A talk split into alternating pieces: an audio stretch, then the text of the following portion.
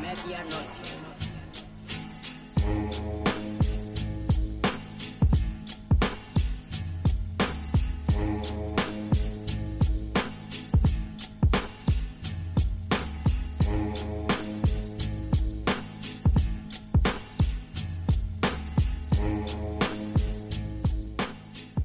Bonjour ou bonsoir à tous selon le pays et l'heure à laquelle vous nous écoutez. Bienvenue dans ce nouvel épisode de Bola Latina, le podcast 100% football latino de la rédaction de Lucarne Opposé. Comme d'habitude, je vous encourage à continuer d'interagir avec nous sur Facebook, Twitter, YouTube et tous les réseaux sociaux où l'on se trouve. Et bien entendu, je vous invite également à tendre l'oreille vers nos autres podcasts, temps additionnels, l'AFC Corner ou bien Efrikia. Retrouvez également l'essentiel des brèves du monde de Lucarne Opposé sur notre site lucarneopposé.fr aussi. Chers amis, sachez que le huitième numéro de Lucarne Opposé est désormais disponible.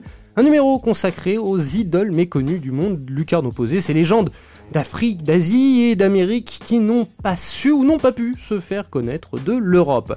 Pour celles et ceux qui souhaiteraient soutenir un peu plus concrètement le travail de Hello, il vous est possible de le faire via le site Utip dont le lien est dans la description de cet épisode, soit en nous faisant bah, directement un don, soit en regardant une courte réclame dans son intégralité, ce qui ne vous coûtera pas un rond. Au regard de l'actualité, et oui, Bola Latina ne pouvait s'économiser une escale en terre chilienne où les tremblements qui secouent le pays ne sont cette fois-ci pas le fait de la tectonique des plaques, mais celui, euh, je prends des pincettes pour le dire, d'une fronde populaire euh, contre la politique libérale du président Sébastien Piñera et de ses prédécesseurs. Le football étant bien souvent à la fois un miroir, un vecteur, ainsi qu'un outil social, vous l'aurez compris, la question que l'on se pose à Lucarne opposé, c'est quel est donc son humble rôle dans cette actualité, si tant est qu'il en est un? Pour y répondre, je serai accompagné de notre rédac chef, maître S football chilien, Nicolas Cougo, comment vas-tu? Salut Simon, bah écoute, ça va très bien, euh, ça va très bien. Beaucoup mieux que le Chili en tout cas. Ravi de l'entendre. Et ainsi, je serai également accompagné de Gabriel Micolon, qui euh, fait sa première, son premier podcast avec nous, même s'il est là sur Lucarne depuis, depuis très longtemps, euh, qui vit de près les événements puisqu'il réside actuellement à Santiago. Comment vas-tu, Gabriel? Bah écoute, ça va très bien. malgré les événements, là, ça s'est un petit peu calmé.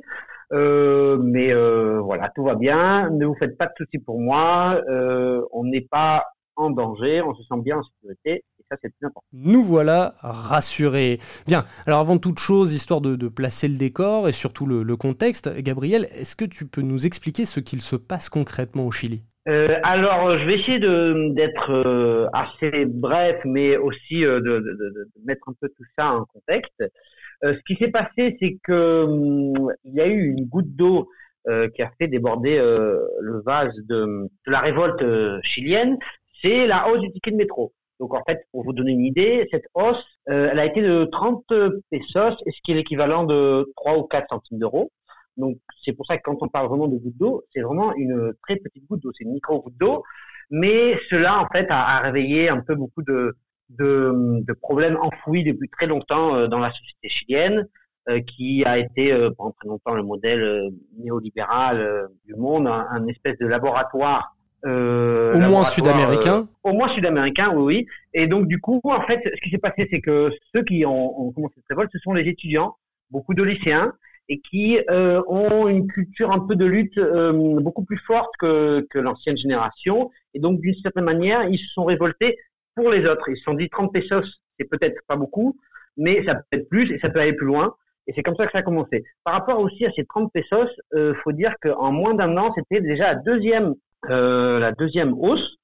Et depuis euh, le début du gouvernement de Sébastien Piñera, euh, c'était déjà la troisième hausse en deux ans. Donc du coup, voilà, c'était vraiment à force de goutte d'eau, bah, le, peuple a, a, a, a explosé, implosé. Euh, et a fait part de, de sa colère euh, envers le gouvernement et la classe politique. D'accord. Ce qui s'est passé, c'est que pendant une semaine, il y a eu des manifestations, surtout dans le métro. Le slogan était evade, ce qu'on pourrait traduire en français par ne pas payer ou sauter par-dessus le, le, métro pour ne pas payer. frauder. Ce qui est aussi un peu un jeune. Comment? Frauder, voilà, voilà. exactement. Au-delà de frauder, mais éviter de payer. Voilà. Fraude citoyenne. Euh, Voilà, voilà, c'est exactement. Non, c'est exactement un peu le, terme. Mais ce qui est aussi un peu un jeu de mots parce que euh, évader, c'est aussi le terme évasion. Donc c'est pour dire que ben, toi, tu peux faire de l'évasion comme la classe politique fait de l'évasion fiscale, d'impôts et compagnie. D'accord. C'est ça, ça ce sont surtout les, les étudiants qui ont mené le début de cette ronde.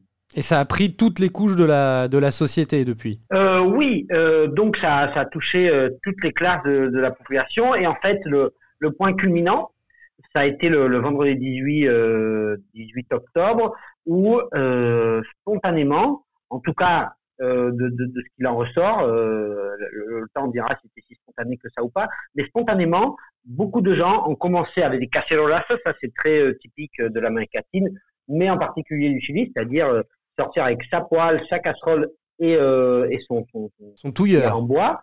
Euh, oui, ou cuillère en bois, c'est un peu plus, ça fait un peu plus de bruit. Euh, que ce soit sur les balcons euh, ou dans la rue.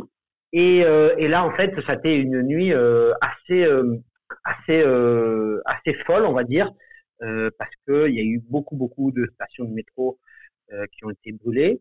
dont celle à côté de chez moi. J'y ai assisté, c'était assez, assez fou parce que euh, des, des, cailloux, euh, tout, ils jetaient, euh, enfin les manifestants, les gens, beaucoup de jeunes jetaient un peu tout ce qu'ils trouvaient sur leur passage aux, policiers qui étaient retranchés en métro, qui ont répondu faiblement ce soir-là, en tout cas par, par quelques lacrymos, et après ils sont partis, ce qui fait que les, les, pillages ont, ont, commencé, notamment de, de la petite boutique d'en bas, et qui après, c'était assez amusant à voir, mais les manifestants offraient les bouteilles d'eau, les, pains euh, et compagnie aux, manifestants.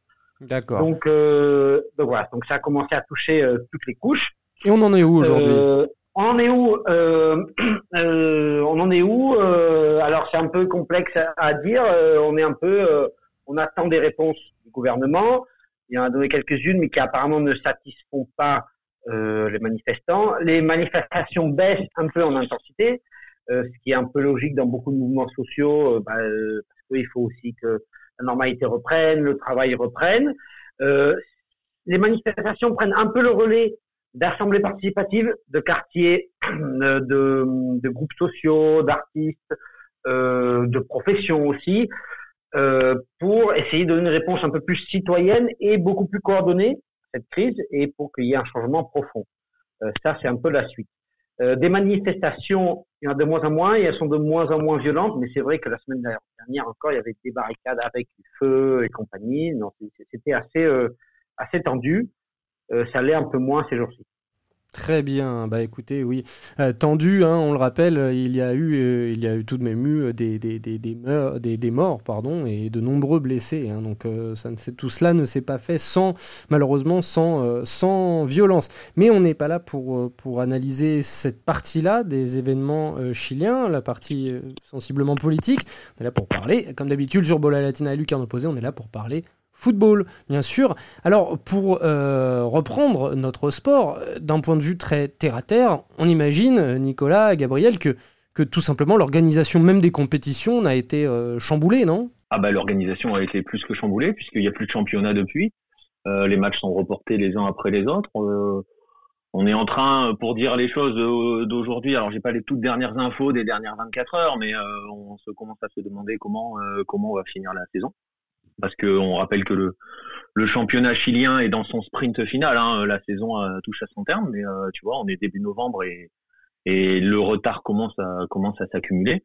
Donc euh, ça veut dire qu'il va falloir accélérer. Donc oui, en termes purement sportifs, il n'y a plus de football au Chili. Les clubs, pour l'instant, se contentent de faire des petits matchs amicaux pour, pour essayer de rester en jambes. D'ailleurs, la, la, euh, oui, Gabriel. Euh, C'était pour, pour compléter un peu ça. Euh, là, donc, euh, ce week-end dernier, ça a été euh, reporté encore une fois. Et là, j'ai vu les dernières infos qui parlent de jouer les des journées, une ou deux journées pendant les, les dates FIFA. Ce qui au Chili ne se fait pas vraiment. Je sais que dans d'autres pays d'Amérique latine, ça ne les dérange pas, mais au Chili, c'est vrai que c'est quelque chose d'un peu nouveau. Voilà, c'est un peu les dernières nouvelles. Oui, oui, on imagine que le football amateur, féminin, euh, tous les autres euh, footballs sont, sont également euh, touchés. D'ailleurs, la, finale de la Copa Libertadores 2019 est prévue au National de Santiago de Chile ce 23 novembre prochain. côté chilien, on a assuré il y a encore quelques jours, côté chilien d'ailleurs de la part du, de l'organisation de la confédération du CONMEBOL, on a assuré il y a encore quelques jours vouloir et pouvoir garder l'organisation de cette finale. Ça n'a pas bougé ça? Non, ça n'a pas bougé. On a, euh, tu l'as dit, il y a quelques jours, la, ministre des Sports a, réaffirmé la position euh, chilienne, qui est d'organiser cette, cette finale. Euh, la CONMEBOL, avait, d'abord apporté son, soutien, hein, enfin, conserver, comment on dit en termes de foot, garder sa confiance en, tu vois, en, le Chili pour qu'il continue, qu'il organise cette finale. la semaine dernière, les billets, les billets des supporters pour River et Flamengo ont été mis en vente par le site de la CONMEBOL. Pour l'instant, euh, on fait comme si de rien n'était, façon de parler, c'est-à-dire qu'on ne change pas, on garde le cap. Euh, il reste 19 jours, ça va être très compliqué euh, de, changer de lieu pour une finale à 19 jours de celle-ci. Ah oui, qui ne, est-ce que du coup, bah, quand, du côté de la fédération, des clubs, des institutions, quoi, en tout cas de la fédération qui continue de, vouloir organiser cette finale, par exemple, et, et tu l'as dit, qui fait semblant euh, de ne pas voir ce qu'il se passe. Euh, est-ce qu'on on est tenté de dire, tenté qui ne dit mot consent ou enfin dans, quel camp se situe euh, la fédération les instances du football chilien? Oui, c'est difficile à dire. je pense que la, la NFP, donc la fédération chilienne, est très mesurée. Euh, D'une certaine manière, je dirais que implicitement, euh, elle soutient le gouvernement, pas forcément les mesures, mais elle dit qu'elle n'est pas pressée euh, de, reprendre le championnat tant que les conditions ne sont pas réunies. Donc c'est une manière de dire au gouvernement, nous on vous met pas la pression, faites ce que vous avez à faire de sa manière, mais ça ne veut pas dire qu'elle consent les mesures du gouvernement. Par contre, peut-être qu'on y reviendra tout à l'heure, mais c'est vrai quelque chose d'assez intéressant, c'est la prise de position du syndicat des joueurs chiliens qui est très forte euh, en faveur des, manifestants, des protestations, des demandes de, la population et qui a fait euh, beaucoup de déclarations politiques en faveur de, des changements pour le pays. Il faut dire, il faut dire quand même, c'est un peu comme partout, c'est-à-dire que bah, Gabriel parlait, et on va en reparler du syndicat des joueurs, et on va dire les acteurs de manière générale, c'est-à-dire les joueurs, même parfois certains entraîneurs ou tu vois des les entraîneurs et joueurs, on va rester sur entraîneurs et joueurs, peuvent prendre position. Euh, la fédération, en tant qu'institution, n'a pas le droit de prendre euh, position politique. Euh, elle ne peut pas. Elle ne peut pas se le permettre. Donc c'est c'est difficile de dire qui ne dit mot consent. Elle ne peut pas. Elle ne peut pas prendre prendre un parti dans, dans, dans cette histoire. Tout comme la CONMEBOL ne peut pas prendre parti. La seule chose qu'ils peuvent faire et qu'ils peuvent dire, c'est répondre à la question est-ce que les conditions sont euh, suffisantes pour organiser, là on parle de la finale de la Libertadores, pour organiser la finale de la Libertadores? Le gouvernement dit oui, donc la fédération est obligée de dire, bah, ok alors, la CONMEBOL dit oui dans ces cas-là, mais tu vois par exemple par rapport au championnat, c'est ce que dit Gabriel, euh, y a pas le, le, gouvernement dit on n'a pas les moyens de mettre la sécurité suffisamment de sécurité dans les stades. Donc la Fédé, la décision c'est vous n'avez pas les moyens, très bien, nous on retient le championnat pendant ce temps-là. Et point. Ils ne peuvent rien faire d'autre. Ils n'ont hmm. pas le droit de s'exprimer politiquement. Mhm. Mais les clubs qui, eux, ont pour le coup des, racines bien souvent beaucoup plus sociales, ancrées pas dans des communautés ou parfois dans des, dans des quartiers. Euh, communautés, je pense à Union Espagnola, Audax Italiano, bien sûr, El Palestino. Et puis pour les plus sociaux, les quartiers, je pense à Colo Colo, à La et c'est même national pour ces deux-là. Euh, comment est-ce que les clubs s'alignent aussi euh, parce qu'ils n'ont pas le choix sur euh, sur le gouvernement? Euh, Là, euh, moi j'ai été assez surpris des, prises de position des clubs. Alors bien sûr, j'ai pas pu voir toutes les prises de position, mais à droite à gauche, j'ai pu voir quelques prises de position. Quelques position. Au Chili, c'est un peu particulier parce que la plupart, en tout cas beaucoup de clubs professionnels, sont divisés en deux entités. Il y a une une structure, on va dire, euh, qui est le club euh, au sens structurel, l'institution, qu'on pourrait comparer un peu en France à l'association des clubs qui a le numéro d'affiliation pour jouer le championnat et compagnie, et euh, la société privée, société anonyme, qui elle gère le, le football purement professionnel. Exploitation, quoi, le domaine d'exploitation commerciale un peu. Voilà, voilà, qui, qui, qui, fait beaucoup de débats au Chili. Ça pourrait d'ailleurs faire l'objet d'un podcast plus tard. C'est noté. Mais du coup, les... comment? Je dis c'est noté. Ah, parfait. Et du coup, les, les, les, clubs, les institutions, elles ont une vocation très sociale puisqu'elles elles, n'ont pas d'objet, elles ne sont pas objets lucratifs. Euh, donc du coup, euh, elles sont et en plus elles sont vraiment sur le terrain, elles font beaucoup de choses. Et en plus, elles voient aussi d'autres choses qui ne sont pas que le football, c'est-à-dire que des clubs de boxe du club, euh, des clubs même, ça peut aller jusqu'aux échecs et compagnie. Donc du coup, il y a, y a un enracinement euh, très euh, local, ancré dans la dans, dans, les quartiers et compagnie. Donc par exemple, de ce point de vue-là, le, le Colo Colo s'est engagé euh, alors en faveur des manifestations aussi, mais surtout au-delà, ce que je disais tout à l'heure, c'est qu'il s'organise de plus en plus de d'assemblées participatives pour faire un peu comme les cahiers de doléances à l'époque de la Révolution française. D'ailleurs, la situation du Chili rappelle d'une certaine manière euh, certains épisodes de la Révolution française. C'est assez troublant les similitudes qu'on pourrait faire. Euh, et donc du coup, le Colo a organisé ces assemblées euh, participatives pour pouvoir recueillir des doléances euh de la communauté euh, colocoline. Donc du coup, c'est quand même des, des actes forts, politiques même, je dirais d'une certaine manière. et c'est aussi une chose qui m'a surpris, c'est que la société privée a pris position, pas forcément de manière aussi politique, mais en tout cas de manière économique.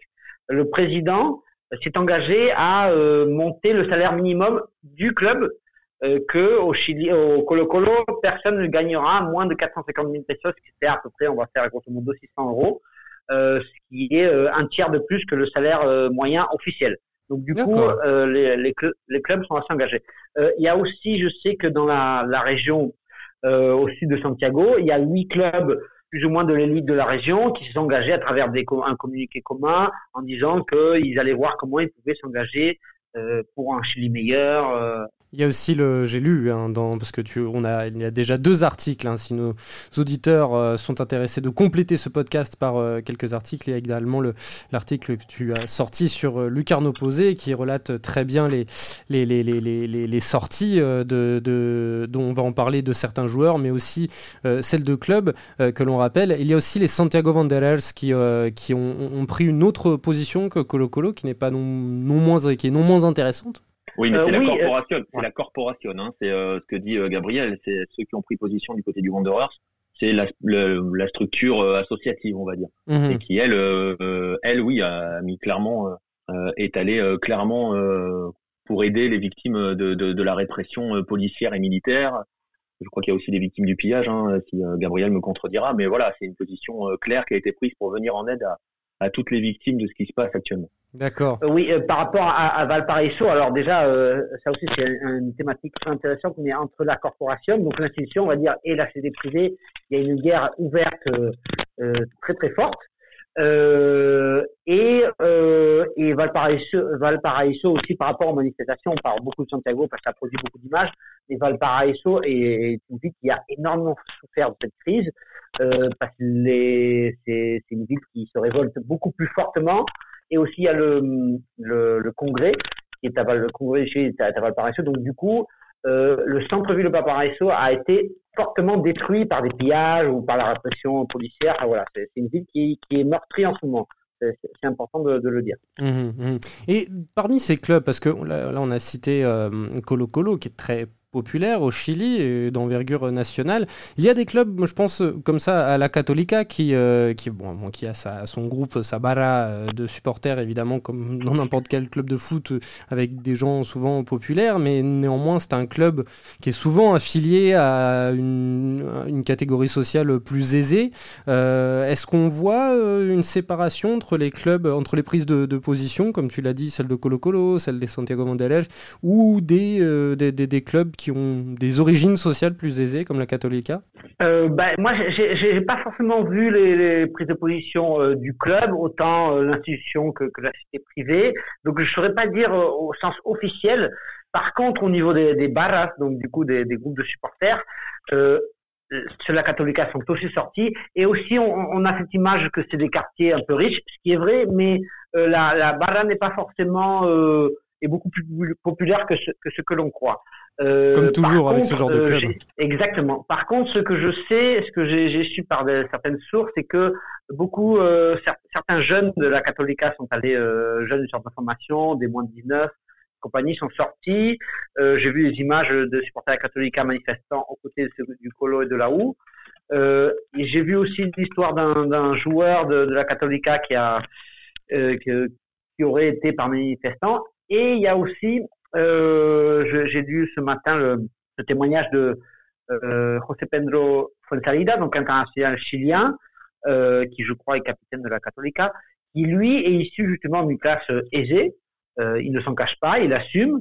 Euh, et, du coup, lui, il dit euh, oui, j'ai beau être d'une classe aisée, mais je comprends les, revendications du peuple. Et le foot m'a permis de voir notre réalité. Moi, je mettais 10 minutes pour aller au entraînement et je voyais certains de mes collègues qui mettaient 2-3 heures en transport en commun pour arriver. Donc ça, c'est intéressant à, signaler le témoignage de, de D'accord. Ouais, ben, d'autres joueurs, pardon, euh, d'autres joueurs de la Catholica ont clairement pris position. Hein, euh, euh, et comme dit Gabriel, on n'a pas franchement vu de de, de, réaction de l'institution ou de l'association. Enfin, vous utilisez le terme que vous voulez par rapport à ce que l'on a expliqué avant. Mais au niveau des joueurs, on a vu César Pinares, on va en parler, hein, qui a soutenu Alanguis, qui a qui était dans les marches, qui a traité qui a traité les les comment dirais-je, les carabiniers, euh, enfin il a traité surtout les mamans euh, des carabiniers. Donc voilà, lui il a pris une position très très claire euh, du côté des manifestants. Donc si le club ne s'est pas exprimé, ces éléments constituant ses principaux actifs, si je dois parler en termes libéral de la chose, c'est-à-dire ses joueurs, beaucoup ont pris très très clairement position. D'accord, bah on y vient tout doucement, on y vient euh, justement. Tu as parlé de Chalaranguiz qui a beaucoup fait parler sur les réseaux sociaux, le milieu de terrain euh, chilien qui joue euh, en Allemagne, au Bayer Leverkusen. les joueurs, est-ce qu'il y a eu des prises de position claires de la part des, joueurs chiliens locaux hein, qui vivent du coup les événements de près, comme expatriés, et comme beaucoup des internationaux de la Roja? Euh, je ne sais pas par euh, par où on peut commencer, peut-être par euh, les locaux, puisque puisque c'est dans ton, premier terme. moi, j'ai été relativement surpris, agréablement, de, des prises de position des, des joueurs locaux. beaucoup de joueurs dont j'aurais pas pensé, pensé qu'ils prendraient position, ou en tout cas pas si vite, parce que maintenant c'est vrai qu'il y a beaucoup de joueurs qui essayent de, il y a une vague un peu de protestation, donc du coup, qui essayent de, surfer ou qui sont obligés de communiquer euh, par à cause de la pression sociale et donc du coup qui peuvent difficilement euh, aller contre les manifestants. Euh, mais je sais que les capitaines des clubs professionnels avaient prévu de se réunir pour voir comment ils pouvaient intervenir à moyen et long terme à travers la CIFUP CIFUP, donc le syndicat des, joueurs, justement on en a parlé tout à l'heure. Donc du coup la prise de position, ne serait-ce que du, syndicat de joueurs professionnels est, vraiment euh, très clair et sans ambiguïté. Et ça, c'est vraiment très, intéressant, très fort. Euh, après, au niveau des joueurs locaux, il y a, pas mal de, joueurs au Chili qui sont euh, engagés socialement. je pense notamment au capitaine de Coquimbo, Coquimbo Unido, qui est gardien de but et qui fréquemment il met des messages en faveur des Mapuches au sud euh, donc il y a des positions très claires. Euh, dans l'article, je parlais aussi de, Nicolas Maturana. Je ne sais pas s'il est capitaine, mais en tout cas, c'est quelqu'un dans le vestiaire de la, de l'Université de Concepción qui, qui, porte, une voix qui porte, et, euh, il s'est exprimé clairement en faveur d'un manifestant. Et il s'était déjà exprimé il y a, on va dire, six mois, ou on va dire un peu, un peu moins d'un an, au sujet d'une autre polémique qui aurait pu être cette goutte d'eau qui, qui, qui fait déborder le base, au sujet de euh, de compteurs électricité qui sont en train d'échanger au Chili, euh, à l'image de la France avec les compteurs Linky. Mais là, euh, au Chili, la protestation n'est pas sur le fait qu'il soit bon pour la santé ou pas et compagnie, ou sur la protection de données, mais sur le fait que le gouvernement voulait les faire payer aux utilisateurs, donc aux consommateurs. Ça avait fait un grand mmh. tollé, un grand scandale. Euh, et du coup, le président Peña avait dû rétropédaler. Et à l'époque, Nicolas Maturana, après un match, avait dit Monsieur le Président, s'il vous plaît, ne faites pas payer aux gens parce que euh, un petit grand-père, un petit papy, mm. même si c'est pas beaucoup d'argent, lui, c'est beaucoup pour lui. C'est déjà une position très forte. Voilà. Mais est-ce que, est-ce que cette, comment dire, ce soutien de certains joueurs professionnels locaux donc aux, manifestations est devenu actif? Est-ce que est-ce qu'on a vu des, des, joueurs professionnels dans la rue? On en a vu. Hein. Je disais tout à l'heure, César Pinares était dans les manifestations. Donc lui, il est un joueur de la Catholica. Euh, on a vu plusieurs joueurs, on a vu des joueurs chez les, dans des équipes de jeunes aussi, Gabriel l'a évoqué, euh, de plusieurs clubs euh, être aux côtés des manifestants. alors, il y en a un autre qui est encore extrêmement connu, Jorge Valdivia. donc oui, c'est très compliqué parce qu'on sait pas. voilà, tu vois, là on arrive sur une autre dimension. On parle de joueurs locaux, tu vois, quand tu parles, quand, quand Gabriel parle de Nico Maturana ou quand moi je parle de César Pinares. Ça, c'est des joueurs d'envergure locale. Non seulement ils sont locaux, mais ils sont d'envergure locale. C'est pas des grands joueurs euh, à au rayonnement euh, au-delà du, Chili. Hmm. Euh, pour Valdivia, par, contre, on est sur une autre dimension et Valdivia a, on a pris, a pris, parce qu'il faut le dire aussi, a pris très très cher sur les réseaux sociaux parce que Valdivia a fait partie de la campagne de Pinera il y a quelques années, enfin il y a en décembre 2017. Il a essayé de se défendre sur Twitter, il s'est fait démonter. Euh, il a fini par couper ses réseaux sociaux. Mais on a vu, euh, euh, on a vu Valdivia avec son frère aller distribuer des empanadas aux, gens qui attendaient au, métro. Et on sait que son, frère vit, du côté de, de Puente Alto, il me un truc comme ça. Enfin, vit dans les quartiers, dans les quartiers très populaires. Donc tu vois, c'est très compliqué. Il y a eu, il faut le dire aussi, parce que comme disait Gabriel, certains joueurs ont très très vite réagi, qu'ils soient à envergure locale ou envergure, envergure internationale. D'autres ont été obligés de réagir parce que euh, il y a eu une espèce de chasse. Euh, force des choses. Ouais, ouais, ouais. Il y en a qu'on a forcé à réagir et il y en a qui ont été euh, clairement chassés. Hein. Euh, c'est ce que l'on, c'est ce qu'il y a aussi un petit peu dans l'article, que ce soit Valdivia, que ce soit Marcelo Diaz qui a pris très, très, cher aussi. Pour, oui, mais Marcelo Diaz, pour, le coup, son discours au, de départ est, clair. Il est oui, plutôt pro, pro gouvernement, pro police. C'est difficile à dire parce qu'il a essayé de se défendre depuis. Et en gros, il a juste dit euh, c'est terrible. Je ne sais pas s'il faut en rire, je sais pas si c'est naïf, je sais pas si. En gros, il a dit euh, si t'embêtes pas, les flics ils te répondent pas quoi. Mmh. C'est terrible. je, je, simplifie ce, qu'il a dit à peu près, mais c'est terrible de dire ça dans ce contexte. Est-ce qu'il le pense? Est-ce que c'est totalement idiot? C'est totalement idiot de dire ça comme cela, mais est-ce que c'est, euh, tu vois, de la naïveté pure ou est-ce qu'il y a une vraie raison derrière? C'est difficile à dire. Et le problème, c'est que le joueur entre guillemets, a essayé de s'expliquer depuis, mais il peut plus. Hein. Il est inaudible. Il s'est fait déchirer partout sur les réseaux sociaux. Lui aussi, il a fermé son compte, euh, son compte Twitter et tout. C'est très très difficile. Il y a une chasse, hein, il faut le dire aussi. Hein. Il y a quand même une chasse. Euh, donc c'est aussi pour ça que c'est difficile d'avoir des sons de joueurs pour qui défendront euh, les politiques actuelles, parce que à partir du moment où on est dans un système très très binaire, c'est le principe des, des, des révoltes. On le disait. On, faire attention avec le terme révolte populaire parce que blabla, on verra avec le recul, on n'est pas là pour analyser ça, mais c'est aussi cela, c'est-à-dire que quand il y a une vague qui emporte tout sur son passage, la moindre personne qui est entre guillemets euh, dans le mauvais sens euh, prend très cher. Donc c'est difficile d'entendre les joueurs dans les autres sens. Bah, justement, d'ailleurs, c'est le, le, le, fait de cette chasse ou d'attendre euh, les, les, les, réactions de ces joueurs. Ces joueurs, souvent, euh, sont, sont, parfois viennent de milieux modestes, peut-être même la plupart, mais aujourd'hui, leur statut leur confère plutôt des, des, des, une, une, aisance au moins matérielle. comment c'est perçu, du coup par la, population, ces, soutiens-là, de la part de gens qui gagnent probablement dix fois plus euh, qu'eux, alors que justement ces manifestations euh, viennent de, de, problèmes de, matériel et financiers de la part des, foyers chiliens euh, bah, c'est difficile à dire, mais déjà, je pense que par rapport à l'Europe, la différence entre le, salaire moyen d'un footballeur est, beaucoup moindre qu'en Europe, par exemple.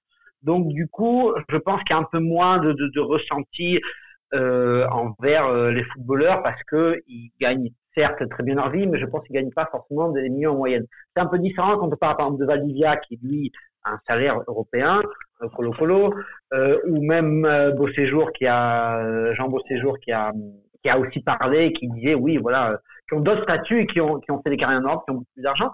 Mais je pense que euh, ce qu'on disait aussi, c'est que les, capitaines euh, des équipes ont l'air de s'engager et, que beaucoup de joueurs se sont engagés dans, les manifestations.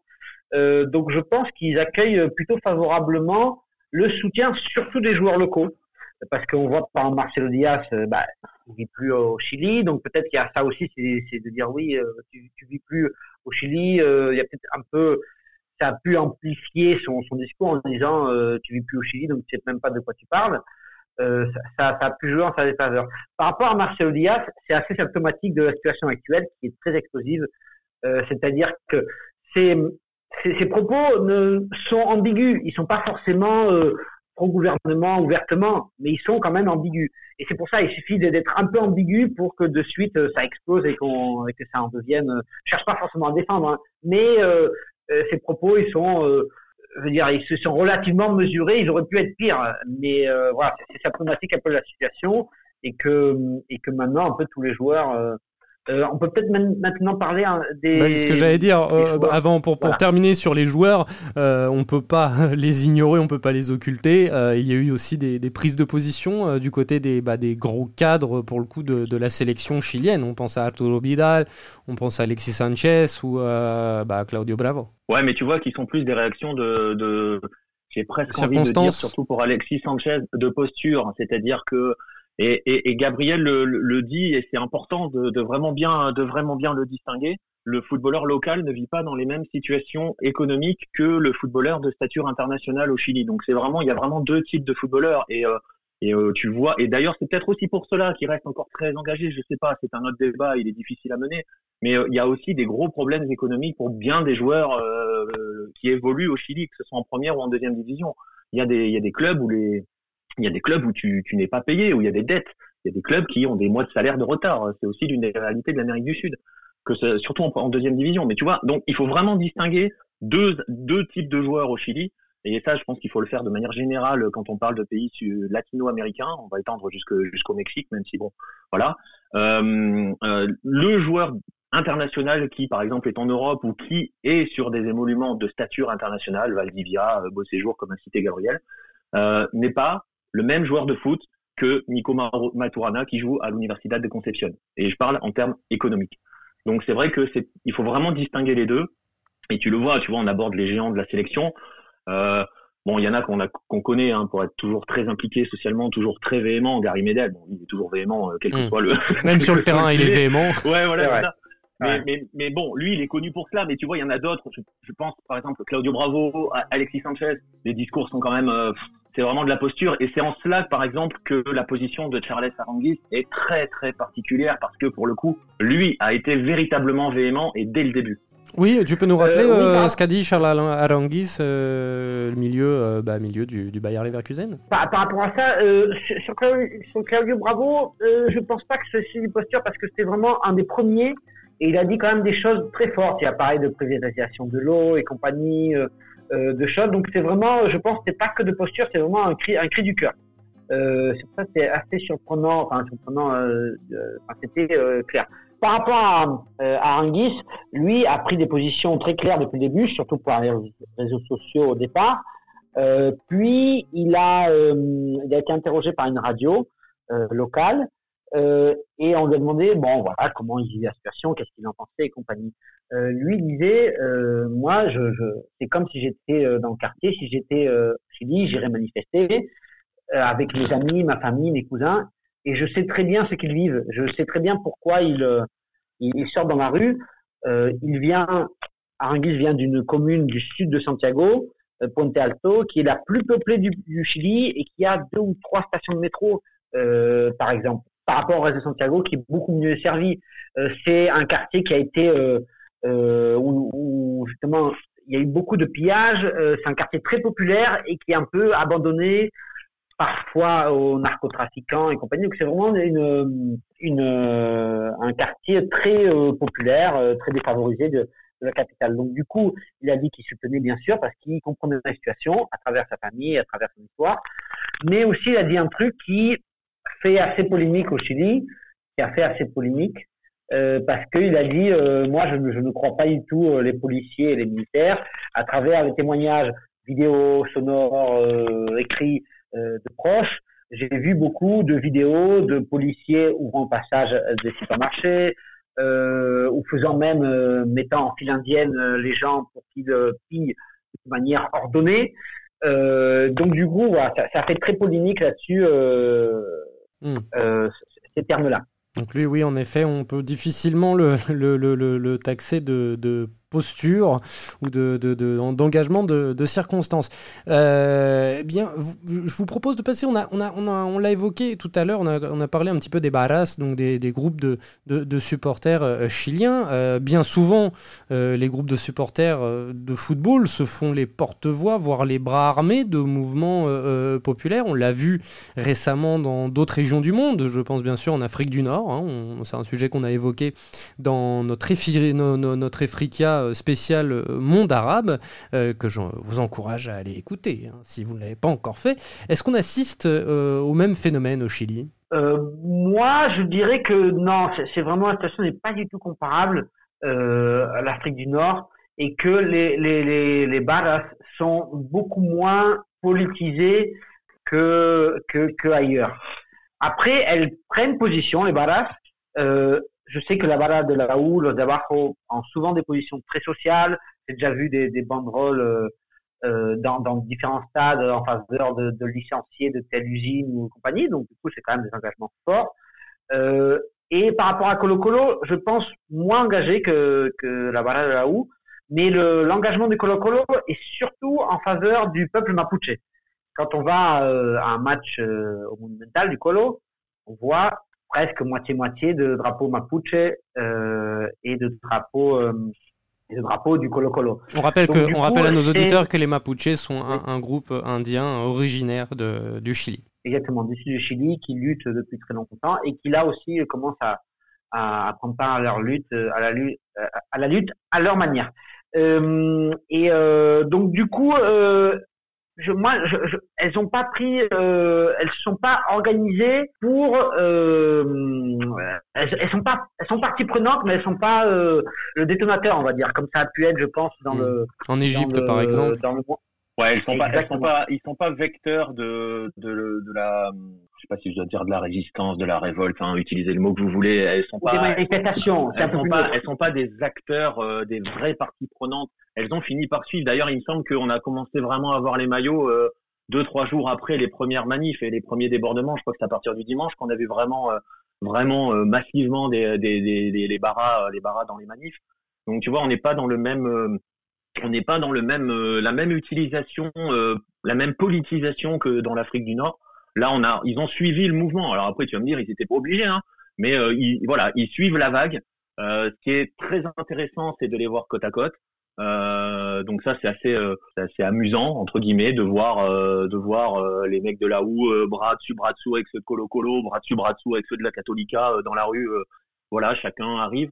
Mais on peut pas dire que ce soit des acteurs politiques des manifestations. Non, non, ce sont juste en fait, c'est juste, c'est terriblement simple, mais c'est cela. Ce sont des gens du peuple, donc ils sont avec le peuple. Point. Voilà. ils sont là parce qu'ils sont comme les autres, en fait. ils ne sont pas euh, acteurs.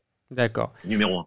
Bah, juste euh, l'histoire, euh, tu, tu, parles, voilà, ils sont, ils sont simplement acteurs, mais euh, l'histoire chilienne est loin d'être aussi tranquille que le long fleuve Loa, hein, qui était le plus long fleuve chilien. Voilà, je vous l'apprends si vous ne le savez pas, et qui a un tout petit débit, donc qui est tranquille pour le coup. mais l'histoire chilienne n'est pas aussi tranquille que ce fleuve, et on pense bien évidemment en premier lieu à la prise de pouvoir d'Augusto Pinochet en, en, en 73, puis à sa chute en 90. Historiquement, comment le football chilien s'est positionné lors de tels événements? Et là, pour le coup, euh, club, institution, joueurs, euh, supporters? Alors, c'est c'est une phrase qu'on aura beaucoup dit aujourd'hui, mais il faut le dire, c'est très compliqué. Euh, c'est très compliqué de comparer les deux périodes. On voit des gens qui le font. on voit des gens qui nous reprennent aussi sur les réseaux sociaux à propos de la comparaison entre ce qui se passe maintenant et ce qui s'est passé lors de la dictature. Euh, là, on est quand même dans un mouvement d'une population, qu'il soit euh, manipulé ou pas, euh, contre un gouvernement. L'arrivée de Pinochet, ce sont des chars qui vont bombarder la Moneda. On n'est pas du tout dans la même situation. donc c'est un coup d'État militaire. Les clubs à l'époque, en 73, n'ont pas véritablement pris position. C'était très difficile de prendre position contre un dictateur qui arrive au pouvoir. On était dans une situation aussi où il n'y avait pas de, championnat à ce moment-là parce que au moment du coup d'État, le 11 septembre, euh, c'est la sélection chilienne qui est en préparation pour aller jouer son, son fameux match de qualification, le match aller face à l'URSS. Donc on n'est pas dans une situation de championnat, donc les, les tribunes ne s'expriment pas. Il n'y a pas de match de championnat dans, dans les tribunes, dans les dans les jours qui suivent l'établissement de la dictature. ensuite, il va y avoir un sentiment un petit peu ambivalent parce que parce que il faut, par exemple, je pense à Colo Colo qui est l'exemple le plus connu. tout le monde dit au Chili que Colo Colo est le club qui a retardé l'arrivée de Pinochet. Euh, on en avait discuté hein, avec un historien, Louis Souroutia Onel, euh, à ce sujet-là. Euh, c'était passionnant, mais pour te donner une idée, Colo Colo, qui est voilà le club de la le club des on va dire les choses on va prendre caricature un peu mais c'est le club des gauchistes à l'époque c'est le club de la vraie gauche entre guillemets avec des joueurs qui travaillent qui, font des travaux d'intérêt généraux qui sont proches du parti communiste etc etc c'est le club d'Allende et pourtant dès que la dictature est en place elle elle est pas folle elle met en place dans le board, dans les place dans le board de Colo Colo l'un de ses hommes. Donc euh, Colo Colo, le club euh, d'Allende, va être noyauté par euh, la junte. Donc du coup, c'est difficile de voir le club prendre une position contre la junte, sachant que son dirigeant est nommé par la junte. Tu vois, c'est très et tous les clubs vont être dans cette situation un petit peu ambivalente, cette espèce de schizophrénie. Le Chili de la dictature est schizophrénique hein, de toute façon.